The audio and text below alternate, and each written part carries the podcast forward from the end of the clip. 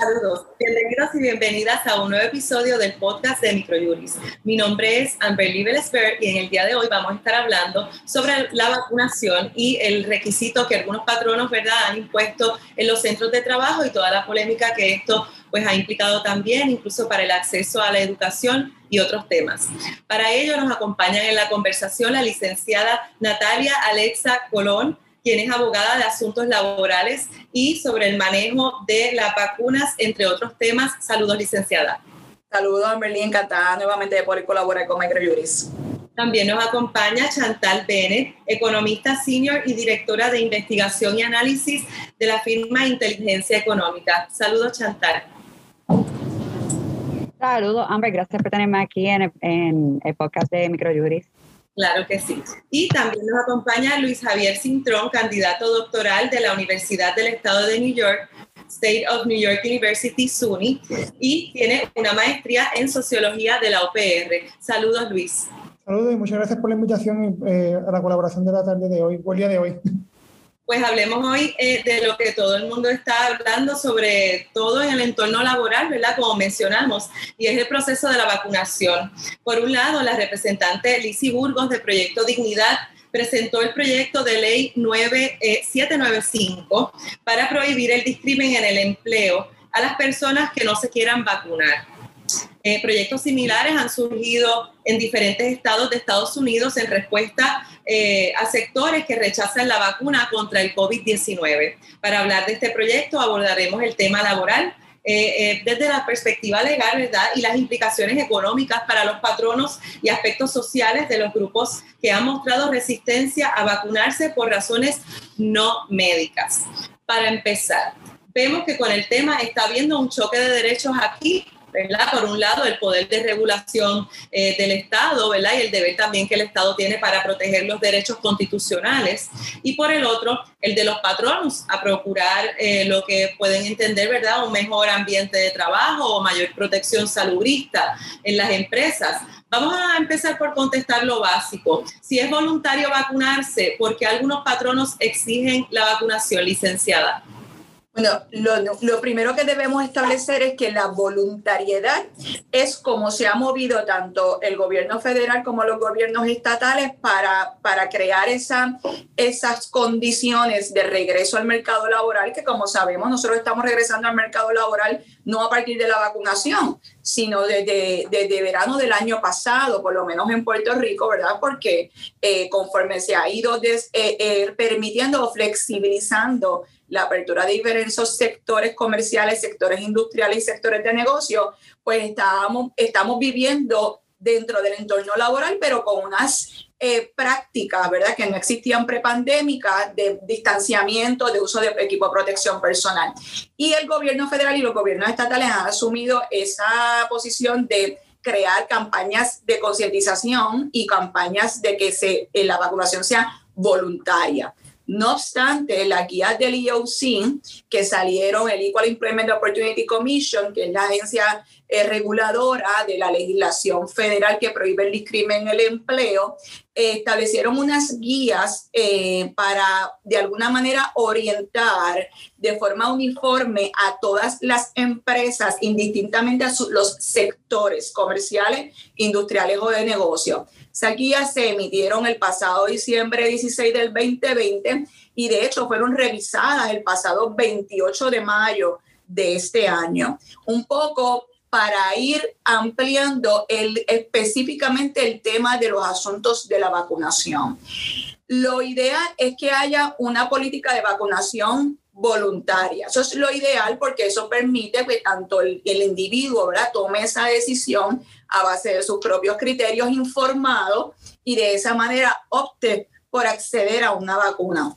No obstante, las guías del IOC permiten que un patrono haga una determinación de necesidad de negocio a los fines de hacer un requerimiento mandatorio de vacunas en la medida en que esa vacunación es eh, eh, el empleado que no se vacune puede representar una amenaza directa para la continuidad de los negocios. Y ante, ese, ante esa posibilidad y los factores de riesgo de la industria en específico, un patrono puede hacer un requerimiento mandatorio de vacunación o establecer un requerimiento mandatorio como, como condición de reclutamiento, o sea, a los que ya están trabajando, hacerle un requerimiento para la continuidad de empleo y a los que pueden ser prospectos nuevos trabajadores hacer un requerimiento previo. Y ahí es que está el meollo del asunto, ¿verdad? Y como hemos visto que inicialmente cuando empezó la vacunación masiva, tanto en Estados Unidos como en Puerto Rico, las poblaciones que realmente tenían un interés de vacunarse, todos fuimos, ¿verdad? Y me incluyo porque me vacuné, porque quería tener acceso a la vacuna. Todos fuimos a buscar esa alternativa. Ahora estamos trabajando una población que de alguna manera está escéptica a recibir la vacunación por diferentes razones. No necesariamente bregando con la población que está sujeta a exclusión como la guía los reconoce, que ya sabemos que son dos grupos mayoritarios los grupos que están de alguna manera protegidos por el American Disability Act, el ADA, como le conocemos por sus siglas en inglés, porque la persona presenta alguna condición de impedimento en donde la vacuna sea contraindicada para su condición, eso se tiene que documentar con certificaciones médicas, o cuando hay las creencias religiosas de esa persona le, le, no, le, no le permiten acceder a esa vacuna o interesa no acceder a un tipo de vacuna, que son otras, otras dimensiones que se están dando en el, en el área de la libertad religiosa. Así que ahora lo que estamos bregando es con un grupo de trabajadores, un grupo de ciudadanos, donde están escépticos a la vacunación o tienen unas preferencias de no vacunarse por las razones que sean algunos por la seguridad de la vacuna, otros porque no creen en la vacunación en general y otros porque sencillamente no responden a, la verdad, a la, al deber ciudadano de tratar de alguna manera atajar esta crisis sanitaria que todavía enfrentamos y eso lo estamos viendo en la propuesta del proyecto de ley de la representante Burgos Muñiz, proyecto de la Cámara 795, que desde mi perspectiva, ¿verdad? Aquí me voy a tirar yo al charco como abogada laboral, presenta unos problemas serios de contenido, de análisis, de sustancia, de falta de especificidad. Tiene unos retos espectaculares cuando los confrontas con las propias guías del IOC y cómo el IOC eh, eh, eh, promueve que se atienda el manejo de las exclusiones y los que están no interesados en vacunarse. Proyecto incluso compara, y, y, aquí voy a darle el espacio a los demás panelistas, ¿verdad? Pero compara eh, la, la, la, aprobación en esta etapa de la vacuna, que no es aprobación, es autorización por emergencia bajo las regulaciones del FDA, los compara a, a, a, una vacunación experimental, que es otro criterio clínico científico totalmente distinto y que un poco induce a, a crear legislación desde mi perspectiva que lo que hace es entorpecer eh, eh, un mecanismo de, probado, ¿verdad? Porque la estadística está aquí, ¿verdad? Y, seguiremos viendo más estudios que aborden a la eficacia de la vacuna como medida para atender una crisis sanitaria mundial, ¿verdad? No un aspecto exclusivo de Puerto Rico,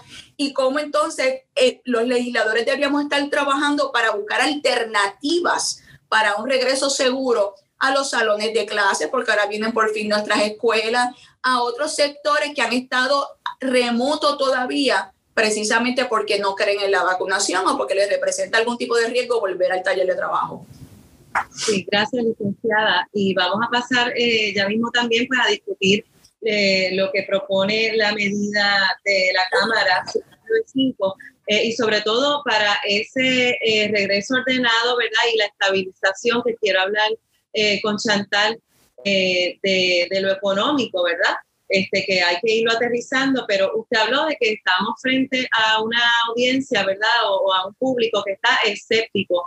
Y sobre eso yo quiero eh, hablar con Luis, ¿verdad? Sobre el tema de eh, por qué las vacunas han creado tanta resistencia para algunas personas. hay una gran desconfianza también sobre la información disponible.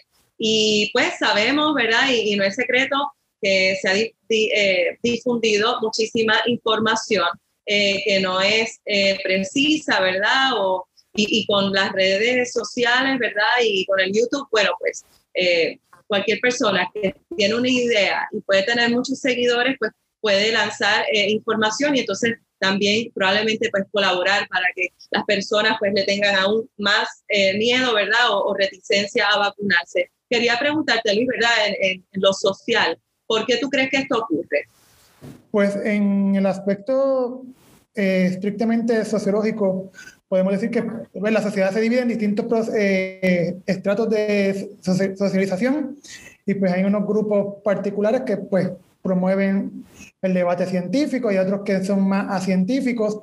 Eh, en tiempos más recientes, de los 50 para acá, podemos decir, han emergido ciertos grupos religiosos principalmente y prácticas eh, de creencias que son un poco negacionistas del aspecto de la ciencia, son, son negacionistas de, eh, del debate científico en general y en general también en una tendencia cada vez mayor con el desarrollo del sistema capitalista que vivimos al individualismo, a la individualidad.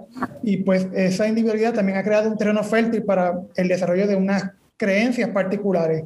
Por un lado tenemos las creencias neopentecostales que han emergido en tiempos más recientes, que eh, a su vez son o tienden a ser un poco negacionistas de la ciencia, eh, fomentan el individualismo, también otro tipo de religiones fuera de lo que es la cristiandad, que pudiera ser los movimientos New Age.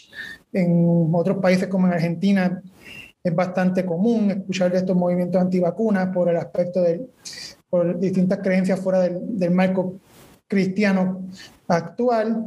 Eh, pero sí, en esencia, van apuntando a una individualización y una, y una vez mayor, cada vez mayor negación de la ciencia y con el desarrollo de estas redes sociales es mucho más fácil la difuminación de, de estos tipos de ideologías que anteriormente estaban un poco invisibilizadas porque no tienen el mismo acceso que las prácticas oficiales, que son las prácticas higienistas, las prácticas que, que promovieron el desarrollo del Estado actual pero con YouTube, Facebook. Cada vez vemos creciendo más aún, ¿verdad? Yo no sé, ¿verdad? La, perspectiva de ustedes, pero yo me encuentro haciendo eh, práctica en una oficina legal donde se hace notaría y vienen eh, semanalmente cientos de personas, ¿verdad? Y unos pues pueden ser religiosos, otros declaran, ¿verdad? Que son religiosos y por otro lado nos dicen, bueno, no, no lo soy, pero yo quiero decidir y no quiero que decida por mí eh, ni mi patrono o el gobierno y no sé cuánto. Para mí ha sido, ¿verdad? En estas últimas tres semanas que he estado viendo esto todos los días, todos los días, como, eh,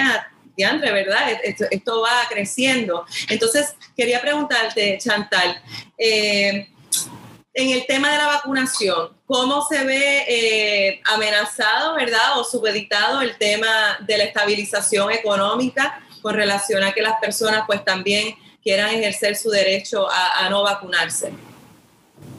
Mira, Amber, este, por el lado de los patronos, comenzando por ahí, los patronos han tenido aquellos patronos que tienen la oportunidad de que su eh, mercado de empleados se mantengan remotos, pues han optado mucho por tener ese tipo de dinámica en donde a lo mejor pues eh, mantiene mitad de su planta eh, de manera remota, aquellos que tengan que ser presencial y de esa manera pues va jugando y entonces, ¿verdad? A medida que a lo mejor tenga empleados que se acercan a decir, ¿verdad? Opto por no vacunarme, aquello, o, la dinámica que tenga el, el patrono con aquellas personas que opten no vacunarse, pues tienen esa manera de jugar. Ahora, hay empleos que no pueden ser remotos, que tienen que ser presenciales. Y ahí, ¿verdad? La licenciada Colón a lo mejor puede eh, expandir un poco más sobre cuál, eh, qué hace un patrón en ese tipo de, de, de circunstancias, ¿verdad? Este, aquellos que sean que requieran ser 100% presenciales, pues ya el patrono tiene que manejar eso. ¿Eso cómo afecta al, patrono? Aquellos patronos que a lo mejor tengan empleados que opten renunciar porque no, ¿verdad? A lo mejor se les requiere algún tipo de prueba de vacunación, esos empleados no quieran vacunarse, pues, ¿verdad? Todo el mundo, todos sabemos el, proceso que eso conlleva, tener que reclutar personal nuevo, pasar el tiempo, el periodo de, training y eso, que eso afecta eh, la manera en que se lleva el, el negocio por el lado de los consumidores. Es en realidad más una percepción de cómo se encuentra manejado el COVID, más allá de que si en realidad la persona que me está atendiendo está vacunada o no. Si hablamos de lo que es la, eh, la inmunización de rebaño, que se requiere que esté en ese por ciento, este, para determinar si las personas entonces ya se sienten cómodas para poder salir a consumir. Hemos visto que a las personas en realidad lo que les ha, les ha afectado, eh, sí, nosotros hemos medido aquí en la oficina que la preocupación mayor de las personas es el COVID, pero sigue siendo algo que, este, ¿verdad? Las personas cuando reciben el dinero, por ejemplo, el incentivo que estaba llegando, salían a consumir. Así que más allá de ser, eh, si en realidad los empleados que me están atendiendo están vacunados, más allá la percepción de cómo se está eh, manejando el COVID por el gobierno. Ok, vamos directo entonces al proyecto de la Cámara 795, ¿verdad? Quiero preguntarle, eh, licenciada Colón,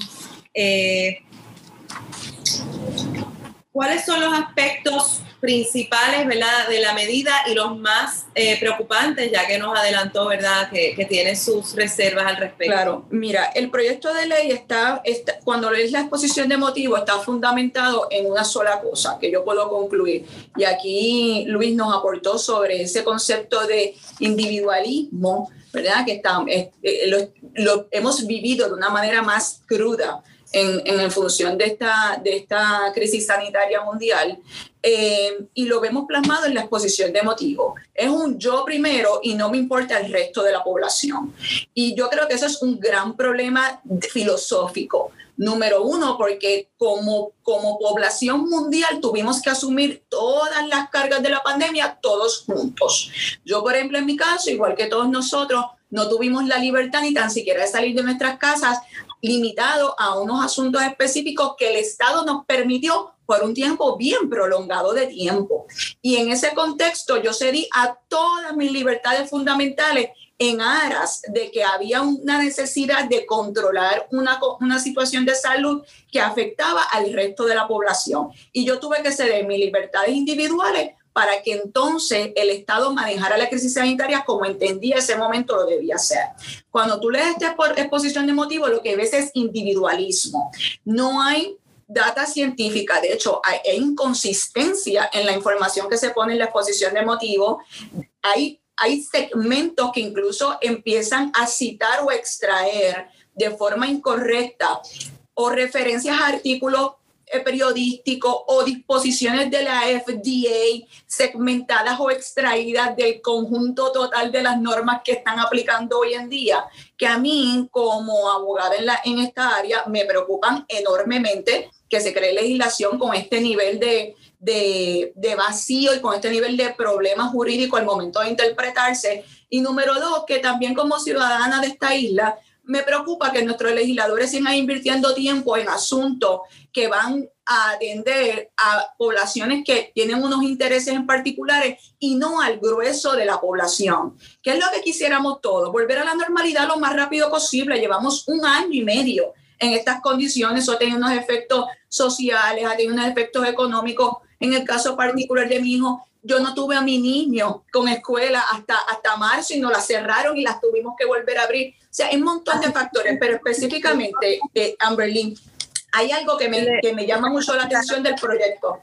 ¿Perdón? Umbral, lo que estamos diciendo entonces, ¿verdad? Si bien lo entendemos, es que de umbral no se trata eh, de una medida, ¿verdad? En términos, pues, que esté bien plagada en términos, pues, de derecho, este, sino más bien usted dice que eh, extraen pedazos de aquí y de allá como, como un Frankenstein, ¿verdad? Como quizás para justificar. Para, crear, para crear condiciones de miedo, para seguir fundamentando y para seguir validando decisiones individuales basadas en miedo, no en ciencia. Y perdónenme, pero ya estamos a un punto en donde todos deberíamos tener entendimiento de lo que estamos viviendo. Pero hay algo bien importante aquí, Amberly.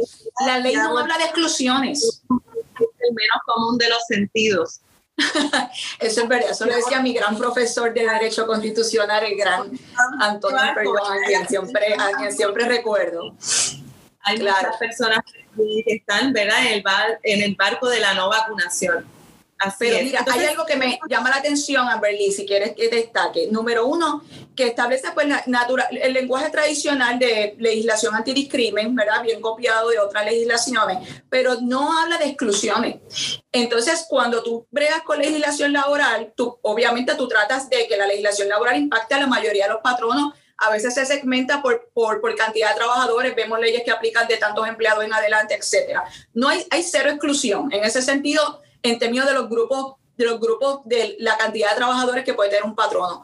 Número dos, no habla de exclusiones en función de empresas o industrias que están altamente reguladas precisamente por la FDA y por otras regulaciones importantes que, que requieren mandatoriedad a sus trabajadores de vacunación precisamente por los riesgos de tener trabajadores no vacunados. El ejemplo, el ejemplo, los hospitales. O sea, ese es el ejemplo mayor. De hecho, eh, hace, la, me parece que fue la semana pasada, tenemos el primer caso, por lo menos de lo que se haya registrado hasta ahora a niveles de distrito en los Estados Unidos, eh, donde ganó un hospital eh, metodista en el área de Nuevo México eh, una demanda de trabajadores que optaron por no vacunarse, Patrono los removió del, del, taller de trabajo y esos trabajadores demandaron. Importante, la demanda no estaba consignada bajo criterios de exclusión, como ya sabemos son impedimentos o razones religiosas fundamentadas.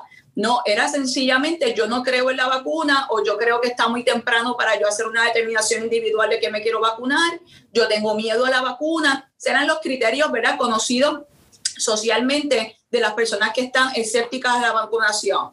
Y el tribunal dijo, nada que ver. O sea, e, el requerimiento mandatorio lo sostuvo, lo sostuvo en el contexto de la emergencia mundial sanitaria, volvemos, no, una, no es cosa menor, de la emergencia mundial sanitaria y mantuvo el requerimiento mandatorio de vacunación de ese hospital precisamente por el nivel de riesgo que se encaran tanto los trabajadores de ese sector como la población a la que se le da servicio.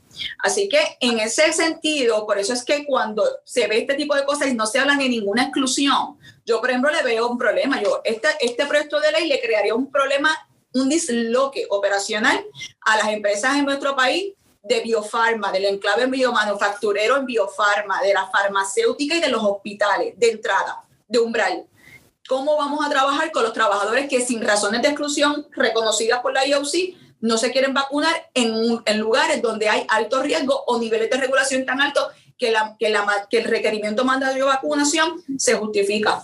Sobre eso, Chantal, eh, quería preguntarte, eh, de aprobarse la medida, ¿verdad? según redactada, ¿ustedes han pensado en un aumento en el desempleo aún más, ¿verdad? De personas que estaban empleadas y entonces optaron por no vacunarse y quedaron fuera del empleo.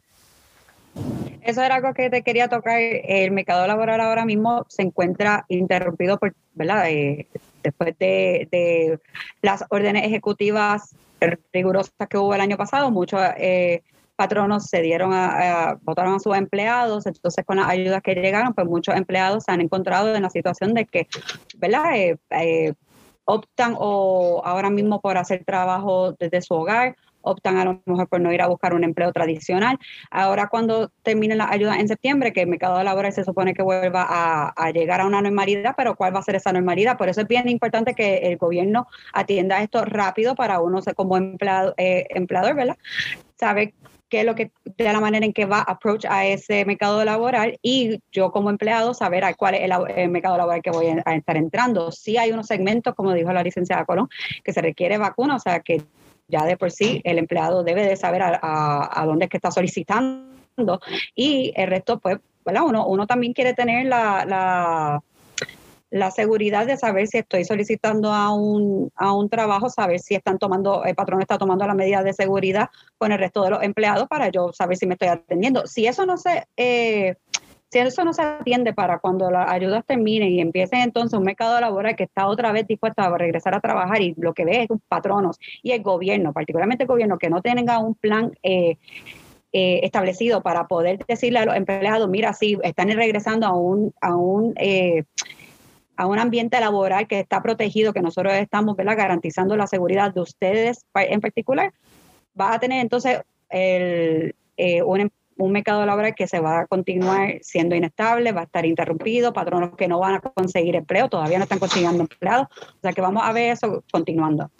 Ok, o sea que entonces por lo que veo la licenciada y Chantal, ¿verdad? Tienen sus reservas, grandes reservas con este proyecto de la Cámara 795. Pero un proyecto entonces que eh, Georgina Barro retiró, ¿verdad? Que este, creaba una, una, serie de credenciales, ¿verdad? De las personas que no estuvieran vacunadas. Sin embargo, como dijimos, pues se retiró. Y estábamos hablando fuera del aire con Luis, que está, ¿verdad? En el estado de Nueva York y eh, precisamente nos estaba compartiendo, ¿verdad?, que en otras jurisdicciones pues están utilizando las credenciales para las personas que, que, no se quieren vacunar. Si nos puedes hablar un poco de eso, ¿verdad? Es otra, es otra perspectiva, es otra forma de manejar eh, esto de la vacunación en los entornos pues, laborales, de estudios, etcétera. En transporte público, nos habías dicho, Luis, ¿verdad? Sí, se supone que las nuevas, las nuevas aperturas en sitios como Nueva York permite ya el, el, uso opcional de la persona de la mascarilla. La mascarilla ya no es una restricción para el uso diario en las calles, ya es algo voluntario. Y em, solamente el uso es obligatorio en, en, el transporte colectivo, en aeropuertos, en el tren, cuando este, conecta los, los demás estados, el interestatal, el Amtrak. Pero sí, en el estado de Nueva York está el, el Excelsior Pass, que es una identificación digital que, puede, que se supone que los eventos masivos como conciertos que ya están empezando nuevamente, eh, eventos deportivos y algunos lugares que te la puedan requerir, eh, tú exhibes tu tarjeta y la escanean y, ya funciona.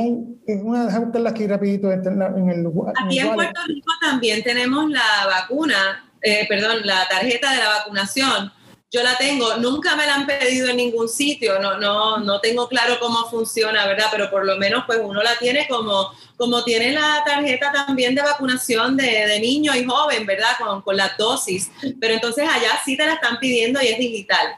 Es digital, en algunos espacios sí la piden, por ejemplo, para comprar un boleto para un concierto, sí te están pidiendo o la tarjeta o en su defecto de que tú no creas en la vacuna por X, Y, Z, ideologías de, eh, de religiosidad o porque es muy prematuro para tú eh, saber si la, vacuna verdaderamente funciona, lo que sea, cualquiera de esas exclusiones que tú eh, no quieres usar la vacuna, punto, tienes que ir con un, con un examen de negativo de COVID, que, pero que sí, sí va, a existir, va, a existir, la necesidad de que tú... Al hacerla así digital, te pregunto, ¿tú crees que eh, evita la falsificación, porque aquí cuando comenzó este debate, ¿verdad?, de tener la, la tarjeta y mostrarla y el proyecto eh, de Jorge Navarro, pues se dio a conocer por los medios de comunicación que la estaban falsificando, creo que eh, costaba 90 dólares.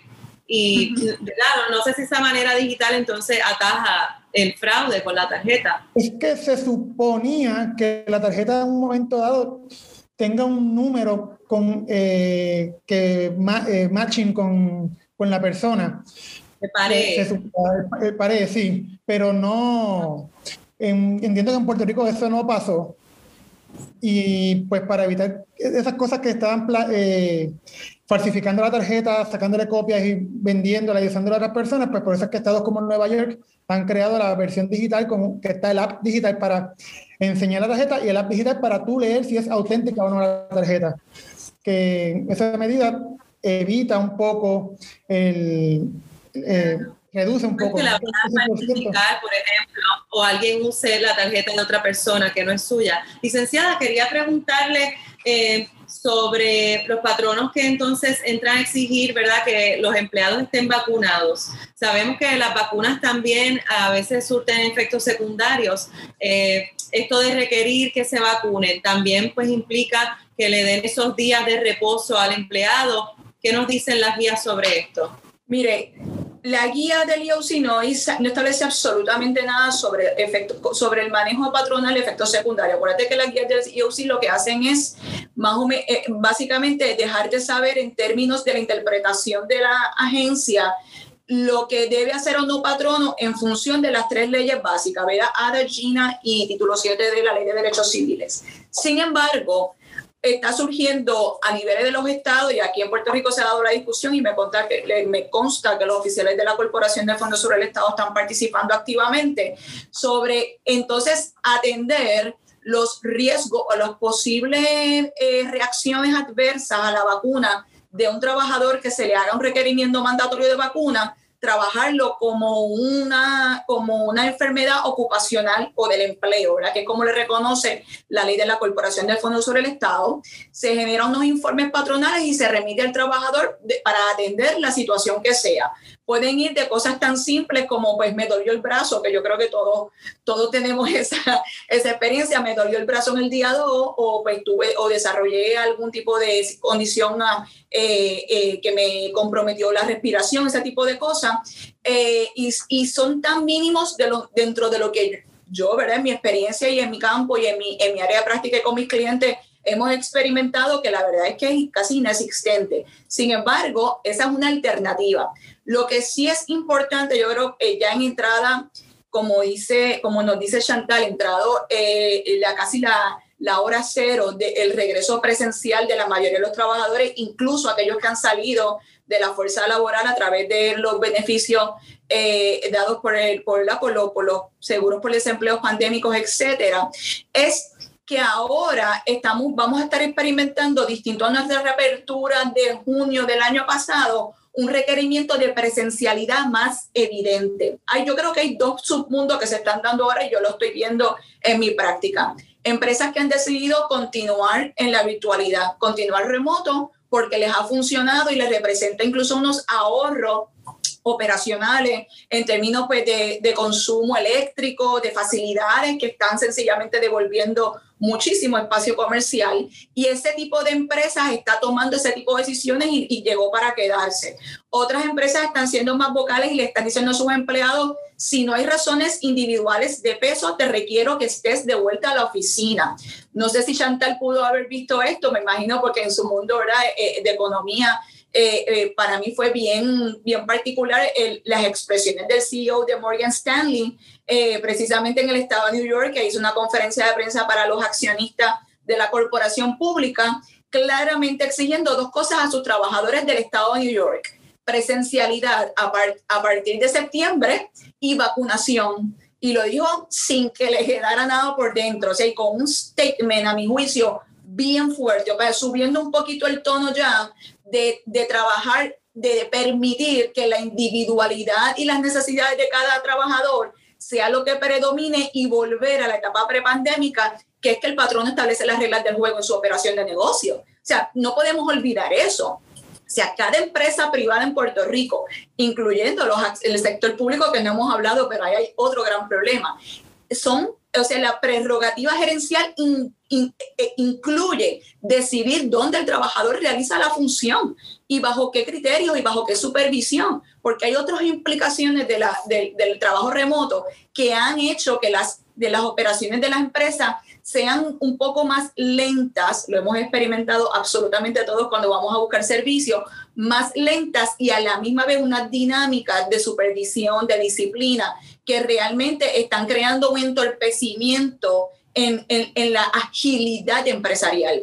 Y eso no podemos despintarlo, o sea, eso está ahí, eso es una realidad. Y si ya estamos teniendo las herramientas si ya estamos teniendo alternativas, si ya estamos llegando a esa inmunidad de rebaño que tanto se ansía, si ya estamos viendo una, un, eh, una estabilidad en la industria hospitalaria, que es la razón para que nos, ¿verdad? que nos tuvieran que encerrar al principio de la pandemia, que no se desestabilizara el sistema hospitalario, pues llegó el momento de volver a la normalidad dentro de unas consideraciones todavía salubristas, pero desde una perspectiva en donde a las empresas se les permita continuar con su función en el mercado, porque de lo contrario no vas a tener empresa y ahí sí el problema de desempleo que vamos a tener va a ser sustancial.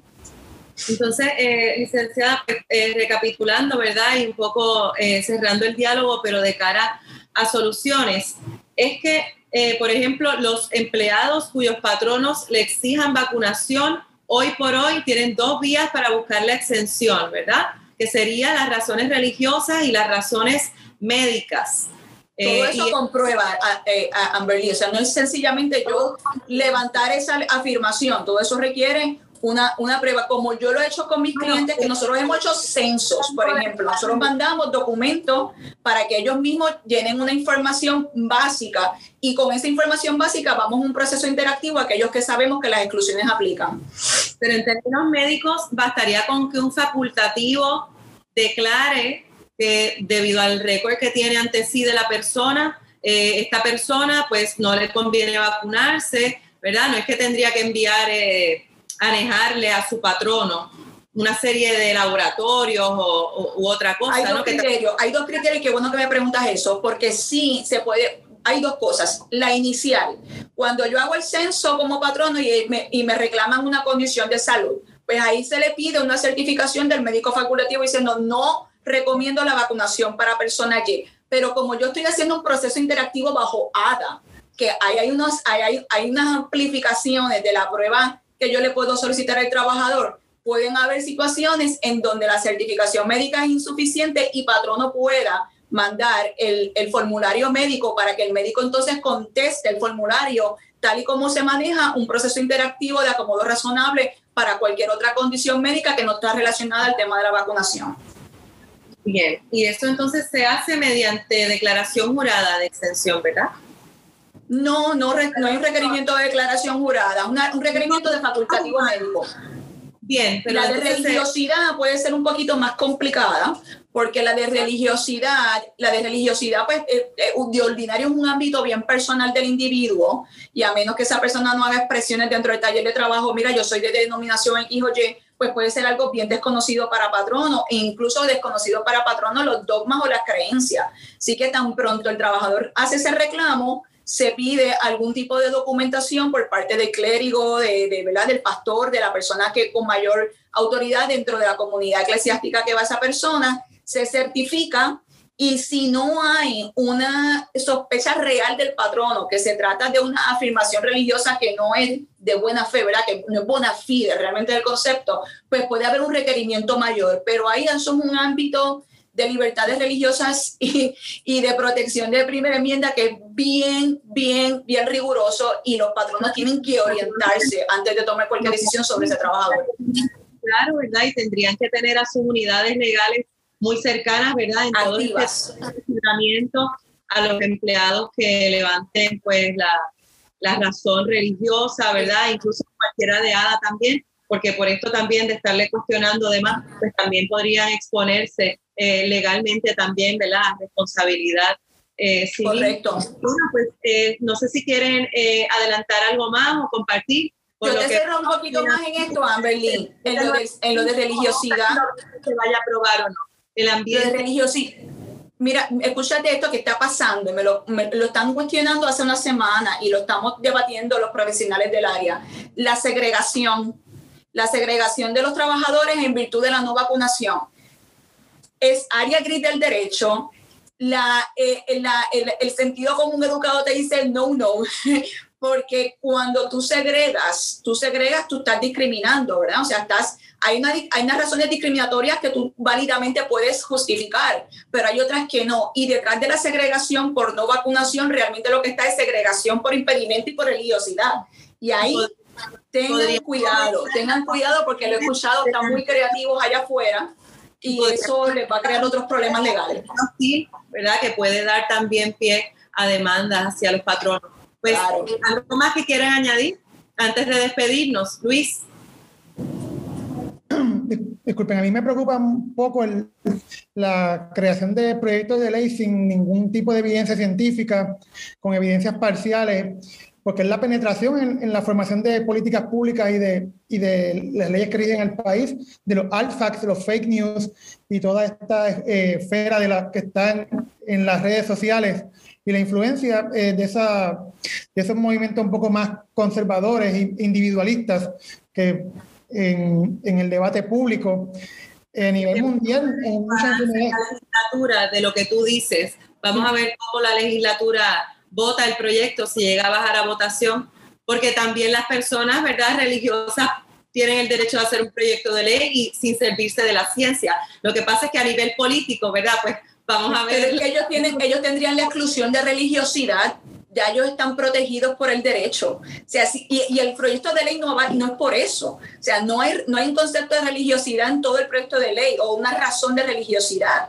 Es una razón de exclusión porque a mí no me da, porque yo no quiero, porque no creo, porque soy escéptico, porque tengo miedo. La religiosidad ya está atendida por la guía, ¿ok? No son dos cosas bien distintas y ahí es que se comete, el, el, estoy totalmente de acuerdo con Luis, o sea, No podemos seguir creando políticas públicas que, están, que no están basadas en criterios científicos o en criterios e, e, educativos reales, sino en, en, consideraciones individualistas de un grupo que no se sostienen por nada, sino que es su propio interés y no el interés del, del país entero.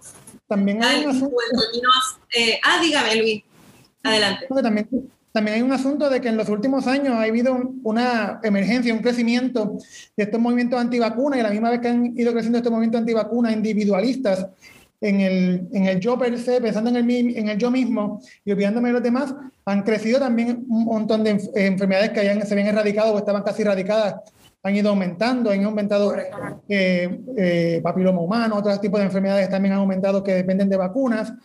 Y estamos creando una crisis sanitaria con esta, estas posturas individualistas, que pues sí, algunas pudieran ser por las posturas religiosas, pero a veces por, por puro fake news, por puro artifact, por pura desconfianza de la ciencia. Y, por, al final del día también es un asunto de una invisibilización del Estado. El Estado dice que la vacuna es buena, pues yo voy a por lo contrario hay un aspecto también de, reto del Estado en ese aspecto de la vacunación y de la... De, la, ingobernabilidad un poco que está viendo, lo vimos también en Estados Unidos donde se, comentaba que había como un asedio a, la democracia, ¿verdad? En términos de todo este manejo pues de los fake news y de pues información que no es precisa y estaba también pues eh, incidiendo en lo político, vimos lo, lo, que pasó el 6 de enero en el Capitolio, así que no es solamente pues, la vacunación, sino que parece que a nivel social, ¿verdad? Pues hay una gran desconfianza eh, por parte de todo lo que proponen los gobiernos, este, o por lo menos pues hay grupos dispuestos a utilizar los medios de comunicación para difundir estas ideas, Chantal.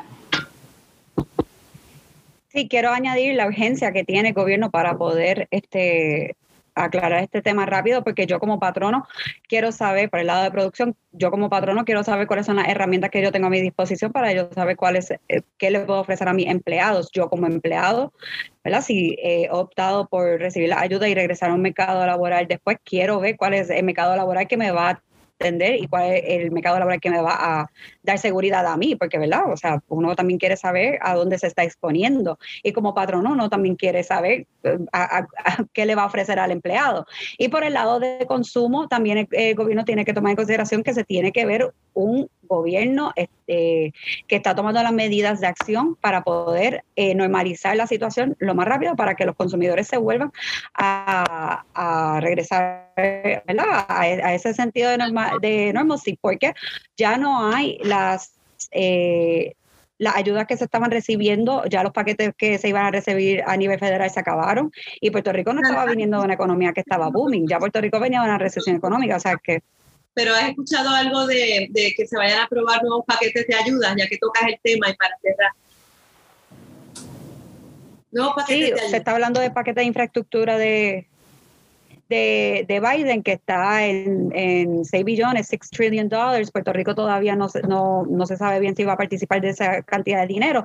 Sí están los paquetes de ayuda que, que se habían prometido con María, que se están empezando a desembolsar ahora. O sea, que estamos viendo que hay un remanente de dinero federal que va a entrar a la economía. Hay eh, patronos que están buscando eh, empleos, empleados que regresen al mercado laboral. O sea, que ya estamos viendo un dinamismo por, ese, por esa área. Falta que el gobierno se siente y ponga la, las piezas para que todo el mundo sepa lo que está jugando. Claro, y, y seguimos viendo el e-commerce, ¿verdad? El comercio electrónico también creciendo un montón todavía este, por lo del COVID, ¿verdad? Quizás el temor de la gente a ir a las tiendas a... Sí, eso es una conversación entera, sí. Eh, y vamos a continuar la conversación porque este tema pues parece que literalmente me pica y se extiende. Así que bueno, muchas gracias a ustedes y a quienes nos sintonizan, nos pueden seguir en las redes sociales en Microjuris y hasta la próxima.